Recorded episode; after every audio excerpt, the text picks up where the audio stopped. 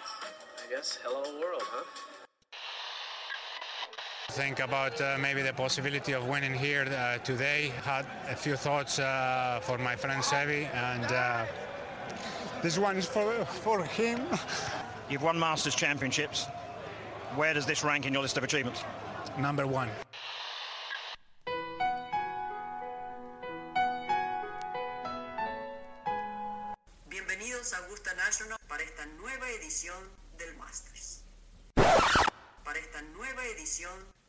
De Golf Sapiens.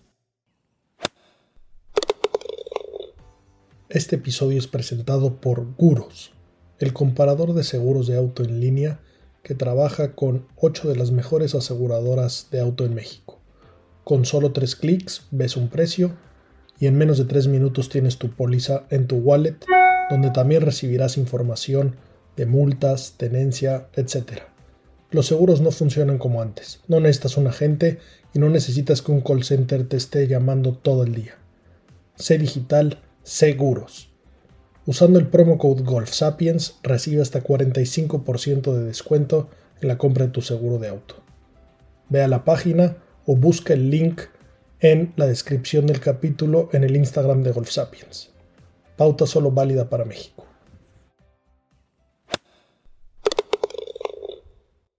Hola amigos, bienvenidos a Golf Sapiens, episodio 67.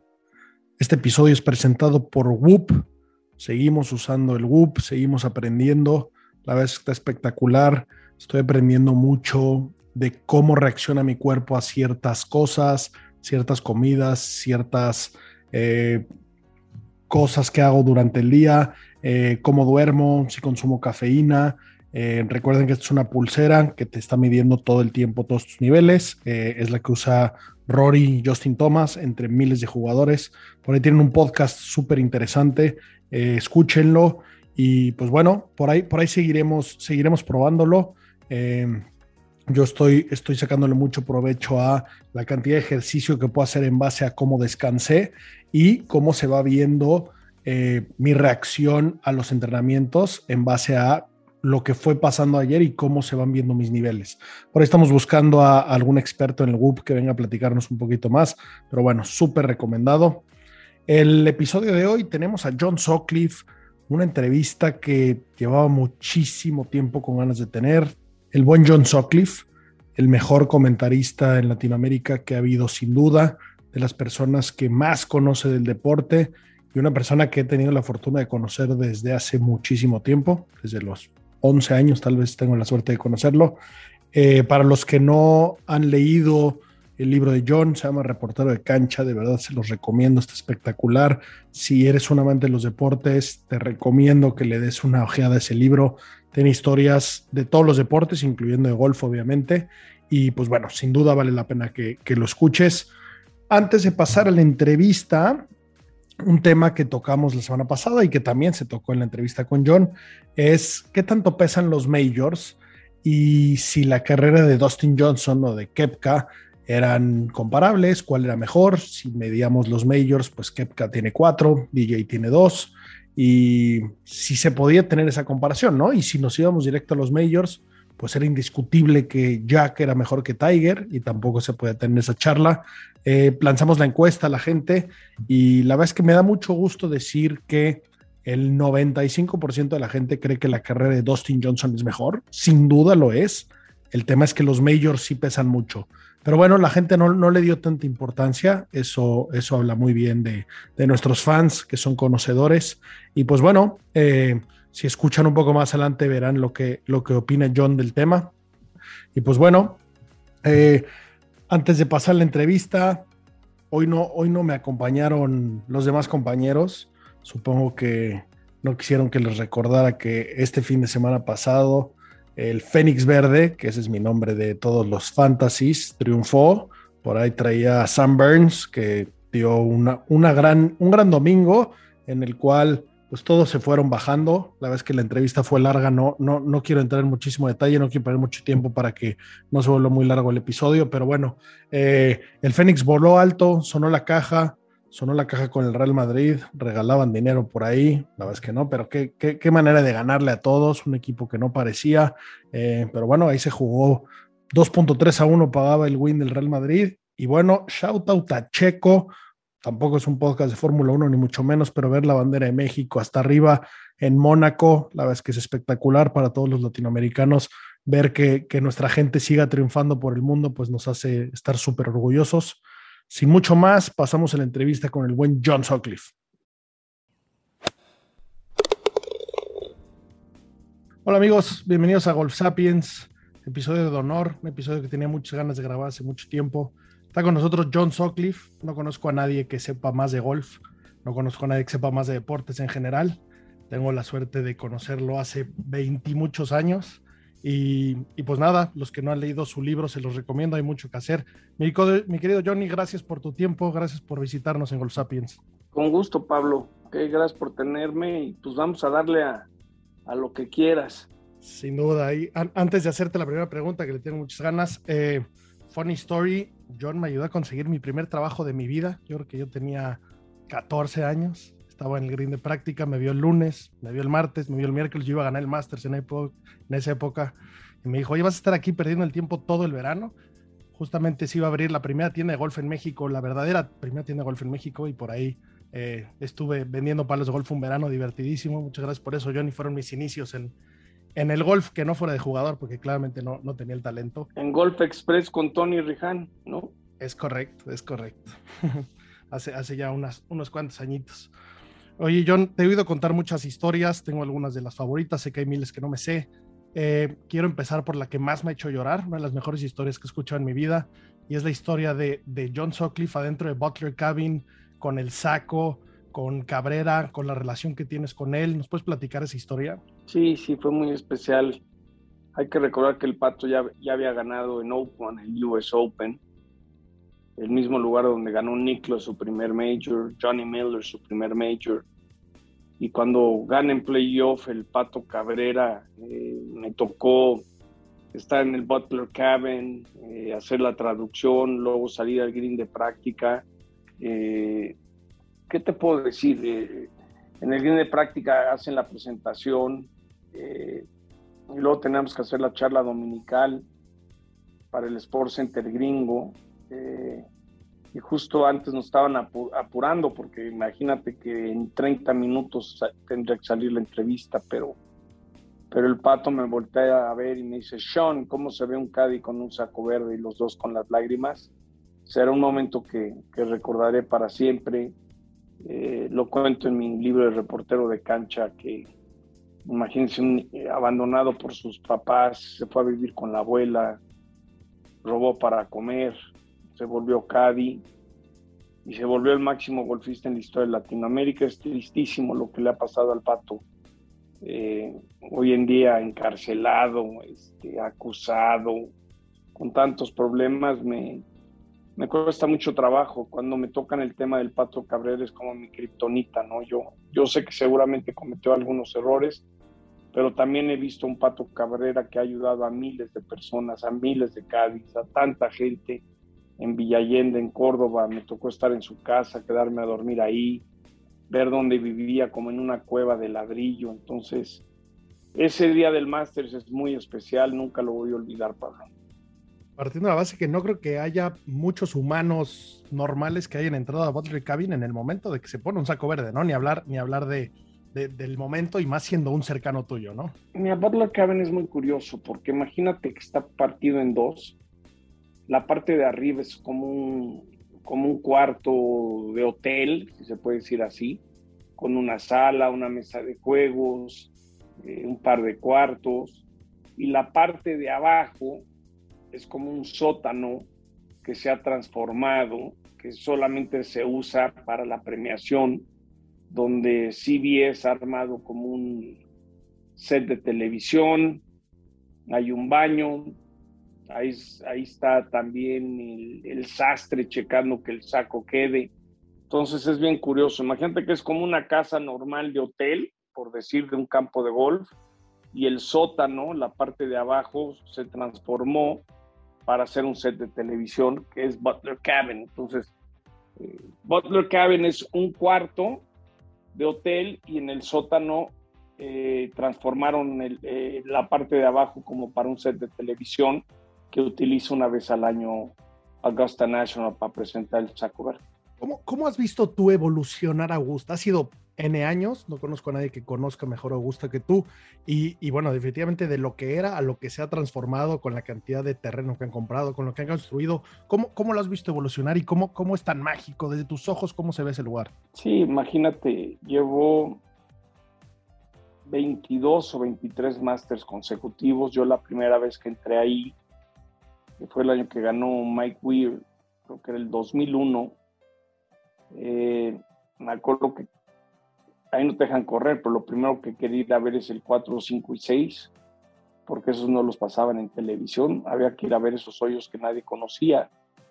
Eh, siempre he dicho que es el, único evento deportivo en el mundo que en Estados Unidos venden sus derechos y los anuncios son para ellos. Es decir, cuando tú ves la transmisión en Estados Unidos de ESPN, el jueves, miércoles, jueves y viernes, y sábado y domingo CBS, y entran los anuncios de Mercedes, de, UPS, de Coca-Cola, de IBM, los anuncios son de ellos. Entonces, eso no existe ni en unos olímpicos, ni en una Copa del Mundo. Yo creo que ha evolucionado en, en la actualidad el, dejar socios, eh, mujeres, eh, dominicanos, mexicanos, es decir, de alguna manera se, se dieron cuenta que tenían que cambiar imagínate que yo calculo que deben de, de, generar como 200 millones de dólares al año de ventas, nomás de, de souvenirs y de comida, más los derechos de televisión, entonces tienen dinero para gastar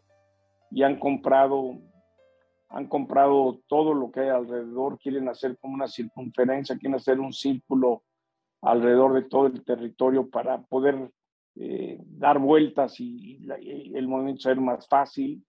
Eh, imagínate para los que conocen el Chapultepec, que compraras donde estaba el Bayo Bayo y las casas de conscripto y haces un túnel por abajo de conscripto para que por ahí pasen los carritos y los coches. Y eso es lo que han hecho hoy en día. El, el lugar de la televisión, donde, están las, donde se ponen los camiones, donde están los estudios para narrar ya están del otro lado de Washington Street.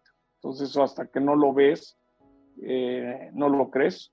Eh, yo creo que, a ver, me considero muy afortunado que ya cumplí los campos que quería jugar en la vida y pondré a número dos. Yo creo que pondría Cypress Point número, no, Augusta número uno, Cypress Point número dos y Pine Valley número tres. Ahorita vamos a pasar a, a, esos campos porque muchos, muchos no, no, no saben qué es eso y que se esté comparado con Augusta es espectacular. Pero dentro de tantos años eh, transmitiendo el Masters, ¿cu cu ¿cuál momento recuerdas o cuáles momentos como los más increíbles, los que, los que más hayas disfrutado, aparte de haber estado en Butler con el Pato, pero, pero ¿qué, ¿qué, fue lo que hizo que, que, que, Augusta gritara más, que los patrons disfrutaran más? ¿Qué, ¿Qué es lo que más te ha impresionado ahí? Durante muchos años la pandemia, lo que fue el Masters 2020 de noviembre y 2021, solamente esos dos no. A partir de todos los demás, eh, siempre han narrado en el green del 15, el 16, hay una plataforma, hay una galería hasta arriba. Estamos, está la radio inglesa, BBC, está la radio americana. Hubo una época que estaban los japoneses, ya no están ahí los japoneses entonces me ha tocado, me ha tocado ver muchas cosas, eh, pero el approach de Tiger en el 16, cuando estaba peleando un saco verde con Chris de Marco, cuando la mete, la, la famosa pelota que se mueve y, y, ves la palomita de Nike, pues me acuerdo que ahora sí que lo viví con mis propios ojos, se parecía que me iba a dar un ataque al corazón, que se iba a caer eh, esa tribuna. Yo creo que es, ese es un momento eh, muy especial eh, en mi vida. El águila del 15 de Sergio García, que fue clave cuando ganó. Eh, la última victoria de Tiger fue muy especial por todo lo que le había pasado y, y en el green cuando hicieron la presentación a los que están presentes después de lo de la televisión de Butler Cabin, cuando alza los, los brazos y el público le aplaude, son imágenes que se te quedan grabadas para siempre. Eh, siempre he dicho que hay, que ha habido como tres jugadores que la gente pasaba, veía y sabías que eran diferentes porque todo el mundo paraba a ver. Eh, Severiano Ballesteros, Greg Norman y Tiger Woods son los tres, ¿no? Obviamente a mí no me tocó Jack en su, en su apogeo. Por cierto, Niklos no anda bien, no lo veo bien. Ojalá nos dure. Me dicen que tiene problemas del corazón. No, los últimos años no lo he visto que se vea sano, healthy, ¿no? Sí, por ahí hasta trae problemillas con sus empresas. Creo que una de sus empresas lo está demandando. Tocando el tema de, de esos nombres que dijiste, Jaco Tiger, ¿quién, ¿quién lo pondrías arriba en la historia del golf? Yo hubo una época que ponía Niklos, porque yo siempre me he regido por, por los anillos, por los trofeos, los 18 majors, pero, pero Tiger es el más grande. Tiger revolucionó el juego. Hay que recordar que llegó a tener los cuatro majors en su momento. En el año 2000, él era la máxima figura del deporte mundial, porque todavía no surgía Messi ni LeBron. Eh, ahorita lo volvemos a ver.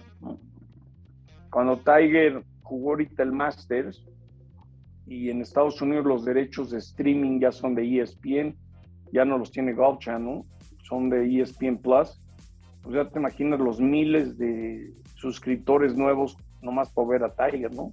¿Cuánta gente? Hay dos tipos de golfistas que ven el golf por televisión, los que ven lo que sea o los que nomás ven a Tiger. Entonces, tendría que poner a Tiger como el número uno y Nicklaus como el número dos por el impacto y, el juego que tuvo, ¿no? Aunque, aunque también es injusto comparar porque uno tiene 15 y otro tiene 18, ¿no? Majors.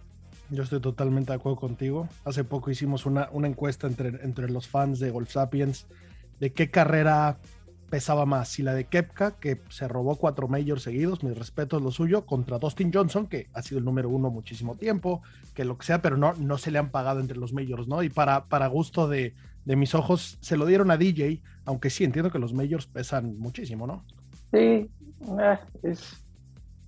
DJ me cae bien, Kepka no me cae bien, pero eso, bueno, eso es, es, es cuestión de gustos. Yo te diría que esa votación eh, es ongoing, ¿no? Está en proceso todavía.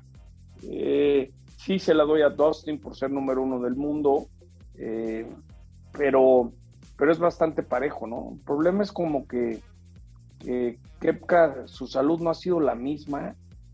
Cuando le faltas al respeto al rival, cuando de repente Rory tiene que salir a decir, a ver tantito, ¿qué andas diciendo? Yo soy Rory McIlroy. Eh, yo creo que Kepka, nunca ha sido sencillo yo creo que es alguien que debe ser muy complicado en el día a día. Esa es la impresión que me da. Oye, John, y en tantos años estando en, esos eventos, sé, que has llegado a generar pues, buenas relaciones con varios jugadores. En especial sé que con los latinoamericanos tienes muy buena relación. Eh, cosas que te hayan sorprendido, ¿cuáles, cuáles de, los, de los más agradables? ¿Cuáles como Kepka que no, no ha sorprendido? Lo, los que somos fans, ¿qué, qué, qué debemos escuchar de, de ciertos jugadores que, que no podamos saber? yo creo que el jugador más sencillo, más carismático, más buena onda es Rory McIlroy. Yo creo que Rory me llevo bien con él, he tenido muy buenas anécdotas con él, pero Rory es un tipazo. Yo, y aparte Rory viene de abajo, a Rory le pasó como a Cabrera, que en su momento no tenía dinero y alguien lo firmó y por muchos años la mitad de lo que ganaba Rory se lo quedaban ahora sí que unos, unos promotores, o unos coyotes, como los quieras ver, pero Rory yo te diría que es un tipazo. Eh, con Tiger me llevo muy bien. En agosto va a salir mi nuevo libro eh, en Penguin Random, que se llamará eh, Trotamundos del, del, deporte. Y cuento, cuento, muchas cosas con Tiger nuevas. Eh, cuando Tiger viene al Chapultepec, yo estaba en el baño, baño, baño, porque tenía acceso por el tour y alguien estaba al lado de mí en el baño y de repente me estaba lavando las manos y de repente oí una voz que decía, ¿Are you feeling better?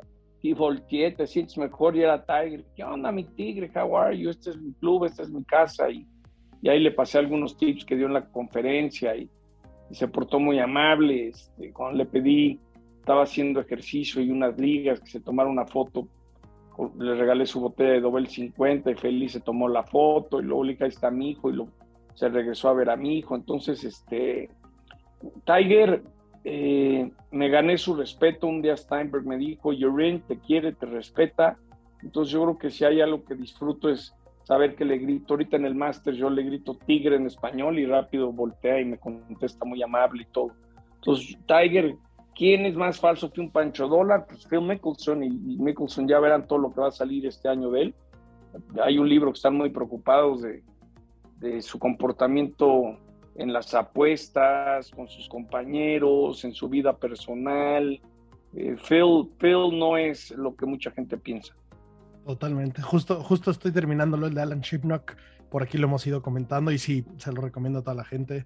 Eh, está bien interesante y también, también pobre Phil, porque pues al César lo que es el César, ¿no? Es, es una persona pues para, para los dos lados, pero bueno, también pues el, el, segundo a bordo después de, de Tiger y, y, que hizo pues muchísimo y un tipo simpático, ¿no? Siempre siempre ahí, yo, yo he sido fan, lo he detestado y ahorita leyendo, leyendo los peores momentos de la gente, luego, luego te identificas y, te caen mejor, pero sí, totalmente de acuerdo. Pero falta el libro, falta el libro perro, ¿eh? El, de Johnny, ahorita no me acuerdo el nombre, pero es el, el que se fue a la cárcel y, y, siempre culparon a Phil de insider trading en unas acciones y tenía información privilegiada, entonces lo único que te puedo decir es que ese libro tiene muy preocupado a, la, misma PGA Tour. ¿eh? No lo dudo. Muchas cosas que tienen, que tienen preocupado el PGA Tour. Y entrando en esa línea, ¿cuál es tu opinión de, estas ligas alternas? Dígase la PGA o dígase la Saudi, que es la que se supone que trae más tracción y que pronto se juega. ¿Qué, ¿Cómo ves esa parte tú? Ah, es oferta y demanda. Yo creo que al Tour no le va a afectar tanto porque los que se están yendo son los de 40 años para arriba, los Sergio García, los Lee Westwood, los Ian Poulter. Yo creo que a la larga va a ser más fuerte a la PJ Tour y a los mismos jugadores. Mientras si se fuera Rams, si se fuera JT, Dustin, eh, te preocuparía. Es, es parte de el boom que está viviendo el golf. ¿no? Eh, que alguien esté dispuesto a pagarte, pues Abraham fue, yo acabo de estar en, Pebble Beach, en Cypress Point, y hablaban del famoso ATT National Pro Am, que ya sabes que te invitan a gente, y, ahí jugó Canelo. Pues este año había un torneo en Arabia y todos los, muchas de las figuras no fueron a Pebble Beach para irse allá porque les pagaron. Y si al que menos le pagaron fueron 400 mil dólares la semana, pues ¿qué harías tú? Pues lo escuchas, lo analizas y, adelante, ¿no? Entonces, todo lo que haya extra va a ser más competencia, va a hacer que las cosas se hagan mejor. Eh, Phil no lo supo. Lo que él quería reclamar es que el uso de imagen de él eh, no es él durante un torneo, porque el, tour, entonces el tour decir, pues, ¿de dónde saca, de dónde saco dinero para pagarte, no? Entonces, quizás el uso de imagen con el tiempo de los jugadores va a cambiar, Pablo. Sin duda. Yo la verdad es que soy soy súper fan de este nuevo formato y entiendo que es una liga alterna, que no viene a cambiarlo, que es un adicional, pero creo que sí debe de cambiar y, en aras de, crecer el deporte. Los que son fans, pues nos tragamos todos los torneos, pero el que no es fan es muy aburrido y, una nueva liga donde exista un draft, donde exista eh, cambios, donde existan equipos, yo creo que, yo creo que sin duda le va a ayudar muchísimo al deporte. Ojalá y, y sepan coexistir, pero bueno, ya, ya veremos qué pasa y a ver si sigue Norman por ahí, que también pues está mucho en el spotlight últimamente. Eh, hay una historia tuya que me encanta, John, que, hablas del Chapultepec como tu casa y yo tuve la fortuna de conocer a Ale Escalante, profesional de, ese club, que entiendo que, te enseñó a jugar. Eh, ¿no, nos puedes contar esa historia del ti? Sí, yo, yo justo a los 11 años empecé a jugar golf. Eh, yo quería mucho a Ale. Ale es que creo que la primera copa de alcohol que tomé en su vida me la dio como a los 16 o a los 15 un bourbon, un Jack años ahí en, la tienda del club. Y yo me iba mucho con él y en esas épocas eh, empezaban las parabólicas en México, pero mi papá, había un señor del club Ted Circuit que fue el primero en tener una parabólica en México Entonces Al venía a mi casa a ver el Masters, porque no se podía ver el Masters, estoy hablando en los ochentas. ESPN lo empezó a transmitir en los noventas a Latinoamérica, entonces venía a mi casa a ver el Masters y, y se sentaba al lado de mí, entonces me enseñaba del campo y mira, es el tal hoyo. Entonces, gracias a él fui aprendiendo. Y cuando Al muere, este, murió con un tee y unas pelotas en, en, su bolsa. Y hablando con su hija Cindy, yo le dije que me dieran un pedacito de sus cenizas. Las puse en un tubito de esos Kodak.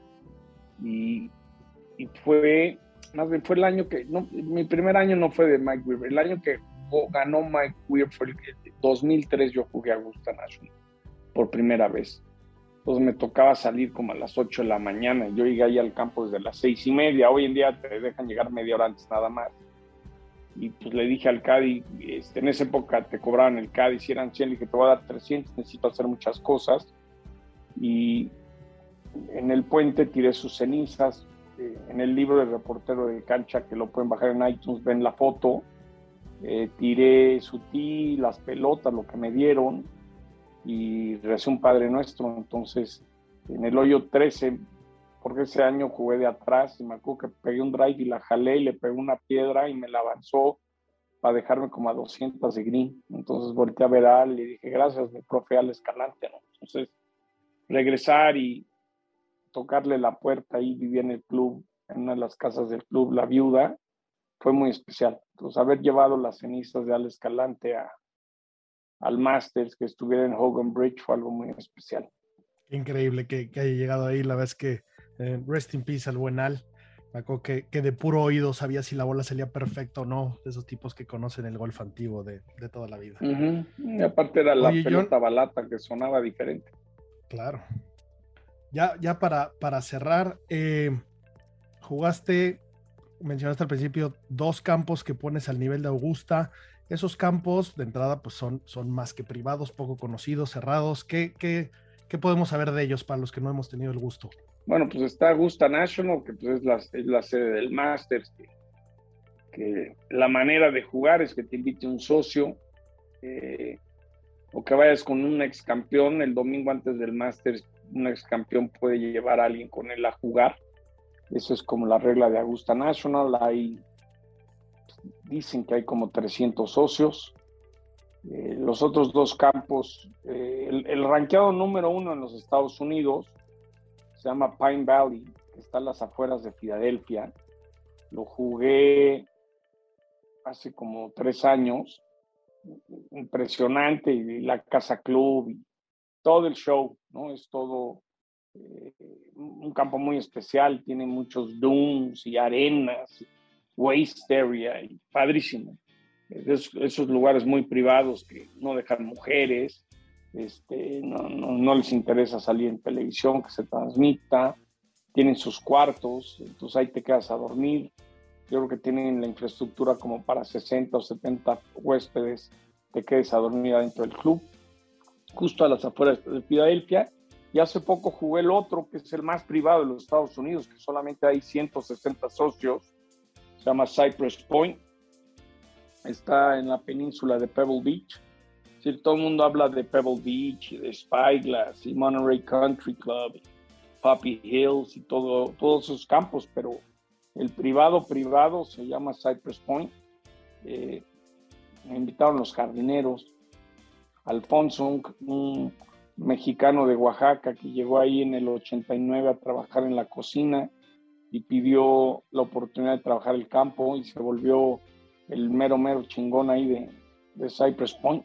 Entonces, soy muy afortunado, Pablo, que decía yo que me faltaba ese campo para decir, he, podido jugar, este, hijo, Marion, Olympic, Shinnecock, Oakmont, San Andrews, Merfield, Troon, este, pues, ¿qué te puedo decir? Mi trabajo ha sido muy padre no ha sido fácil en, la vida personal viajar tanto y estar tanto tiempo fuera, pero sí, ya puedo decir, bueno, fíjate que curiosamente, El Pebble Beach no lo jugué porque cuando pude ir y, tuve que cancelar y este ya lo jugaré. Y ahora ando esperando eh, otro sueño que siempre he tenido es jugar el AT&T Pro Am y me dieron a entender que al igual el año que entra me invitan. Entonces, ¿qué te puedo decir? Estoy más que agradecido y ahorita voy a ir a San Andrews de fan y vamos a estar transmitiendo en Berkline, voy al, US Open con ESPN a hacerlo de reportero de cancha y, y, ahora el golf está funcionando mucho en Star Plus, eh, en Star Plus de ESPN, de Disney, pueden seguir en, Latinoamérica, eh, PGA Tour, European Tour, ya va a estar la LPGA, entonces todo el golf eh, está en streaming en Star Plus. Qué maravilla, qué maravilla de, de, currículum de campos tienes. Y pues bueno, si, si necesitas un caddy ahí en Pebble Beach, pues me avisas. Eh, John, últimas dos preguntas. Foursome de ensueño, ¿en qué campo y quiénes están ahí? Hijo, este. Yo creo que mi papá, Tiger y mi hijo Enrique, sería como mi sueño. Papá ya murió, ¿no? Pero a ver, si me dijeras con qué golfistas me, gustaría jugar, este, tuve la oportunidad de jugar con el Pato en Mayacoba, pues con el Tigre, un tal Tigre, Niklos, este, ¿sabes quién me hubiera gustado conocer? A, Ben Hogan. Que Ben Hogan era un adelantado de su época, ¿no? Ben Hogan, te cuentan historias de, de que cuando él se ponía a potear horas antes de salir a jugar, eh, siempre sabía que había un ojo dominante, eso es muy cierto, cuando tú poteas hay como un ojo dominante, pero no siempre el ojo dominante o la manera de apuntarte es igual todos los días. Sí, cosas que Ben Hogan fue entendiendo que, que, que hoy en día te lo dice una computadora. Entonces te diría que obviamente me gustaría jugar con mis Enríquez, mi papá y mi hijo y Tiger, pero si tuviera que escoger sería Tiger, Rory y Nicholas. Qué buen grupete. Oye, John, ¿cuál es el mejor tiro de tu vida? El mejor tiro de mi vida, en el 2003, en el 15 de agosto, este, un compañero de ESPN me dijo, si alguna vez tienes posibilidad de subirte de dos, intenta. Entonces pegué un driveazo me quedaban 2.54 a green y le dije al Caddy, dame el drive de piso. Y le di un madrazo al drive de piso y pegó justo en la entrada, entonces eso paró fuerza y corrió hacia la bandera, la típica bandera de domingo en el 15 de agosto. Y me dejé un pot como de 3 metros para águila, que de milagro este, no tripoteé. Ese, y también en otra ocasión la jalé en el 12 de, Augusta y me fui a la trampa. Y el caddy me dijo, pues nomás sáquela y procure no irse al agua. Y la metí de la, de la trampa, hasta pegué un grito ahí, me, eché mi, rodada dentro de la trampa. Pero el segundo tiro del 15 es el, tiro que más recordaré, porque ahorita veo el hoyo y digo, ¿cómo le hice para pegarle de ahí? ¿Quién sabe? Claro, qué bruto por ahí, por ahí, pues bueno, Sergio echó un buen tiro por ahí. Eh, Carlos Ortiz echado un buen tiro por ahí. Qué, bien. También otro cuando le cabía al, Pato Cabrera en los pares 13 y ahí estaba en la Ted Mickelson y otros y, me dejó pegar un tiro el Pato y la puse en green como su caddy en el hoyo 9 del, concurso de par 3. También eso lo recuerdo con mucho cariño. Qué maravilla. Última pregunta, porque sé que, sé que tienes una agenda ocupada, tienes mucho, mucho que seguir. ¿Cómo, cómo crees que, que el el narrar los deportes y el, cómo se consumen los deportes ha cambiado desde que hay redes sociales, hay streamings, hay todo, y hacia dónde crees que va esto? Este, esta es buena pregunta. Yo creo que hace muchos años alguien me dijo un consejo, una cosa es saber y otra cosa es saberlo decir. Entonces, no porque juegues golf sabes de golf. Este, yo creo que la tendencia es a que la gente cada vez ve menos, menos tiempo, su tiempo, sus opciones son más. Entonces hay, hay mucha competencia y las cosas están yendo a través de streaming. Te voy a decir algo que, en el Players eh, el Tour lo sacó a decir públicamente y le va a interesar a la gente que nos escucha. Eh, el mundo de las apuestas va a revolucionar eh, el golf. ¿Por qué? Porque están estudiando, así como en el Masters tú puedes meterte a, a ESPN Plus o a Masters.com y ver tiro por tiro, va a llegar un momento que vas a poder apostar sale a jugar Abraham Anser y vas a apostar en casi, casi cada tiro de Abraham. Y, le van a proveer a través de, Shot League y de Top Tracer la información a las casas de apuestas. Pues imagínate la locura que va a ser que sale a jugar Niman y pega y no hace y hace verde y par, y va a haber momios que van a estar cambiando tiro con tiro, ¿no? Y decían que son como 95% que, que no va a haber problemas, ¿no? Alguien decía, bueno, si, si cae en un D-bot, ¿cómo le haces en Fairway? Pues ahí es donde el voluntario tiene que darse cuenta. Entonces, creo que en los próximos año o dos, la manera de ver el golf en streaming va a estar tan pegado a las apuestas que te vas a sorprender, Pablo. Totalmente. En el Waste Management del siguiente año ya vi un render de DraftKings, va a poner ahí un booth que va a ser justo eso. Y creo que estas ligas alternas van muy de la mano a ello. Yo creo que estamos viendo una de las mayores revoluciones del deporte y, qué increíble cómo, cómo está creciendo. Y nada, John, agradecerte tu tiempo, agradecerte lo que has hecho por los fans, me incluyo absolutamente. He aprendido muchísimo de golf viéndote, siguiéndote, escuchándote.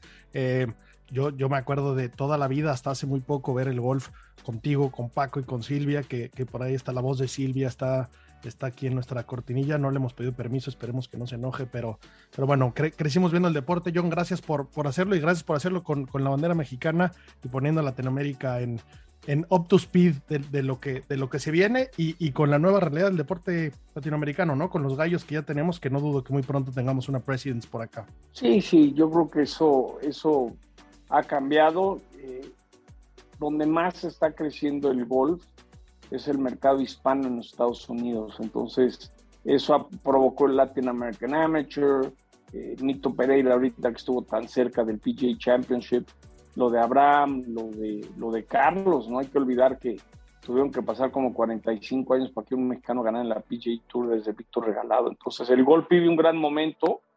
Ojalá en México se, se, vuelva menos elitista, que cada vez pueda ser más, más accesible como algunos campos públicos alrededor de la Ciudad de México que, que están en boom. Así será. John, gracias por tu tiempo. Y nada, estoy seguro que no, no, será la última vez. A ti, Pablo, con mucho gusto. Ahí, nos vemos en el Open Championship. ahí te traes tu lana. Unos fishing chips salen como en 50 dólares. Ok, ok, buen tip. Gracias, Johnny.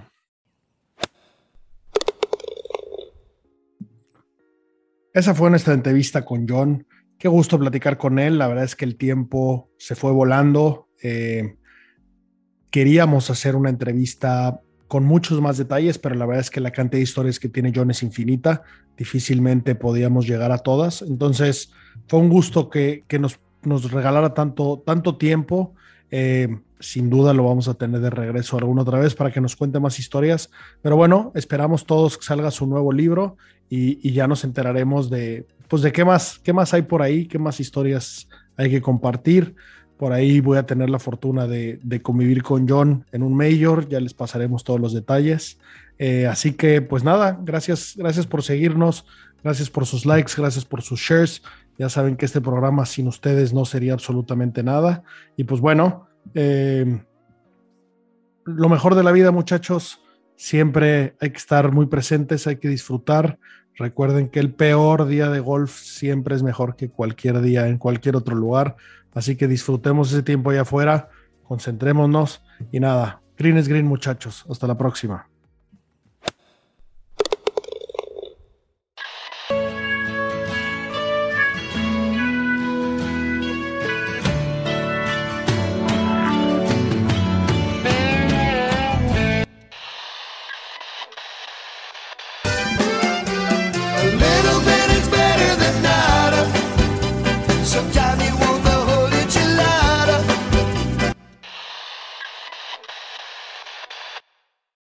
Lucky Land slots, you can get lucky just about anywhere.